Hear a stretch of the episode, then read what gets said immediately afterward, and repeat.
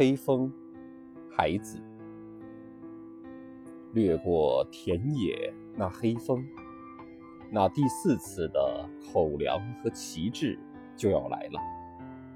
聚拢的马群将被劫走，星星将被吹散。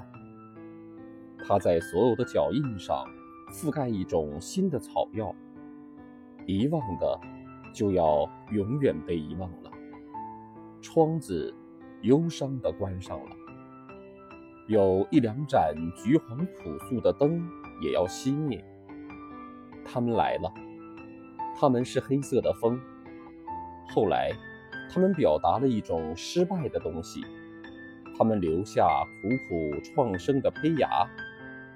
他们哭了，把所有的人哭醒之后又走了，走得奇怪。以后所有的早晨都非常奇怪。马儿长久的奔跑，太阳不灭，物质不灭。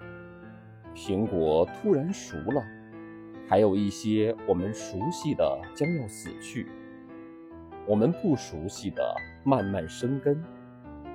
人们啊，所有交给你的都异常沉重，你要把泥沙握得紧紧。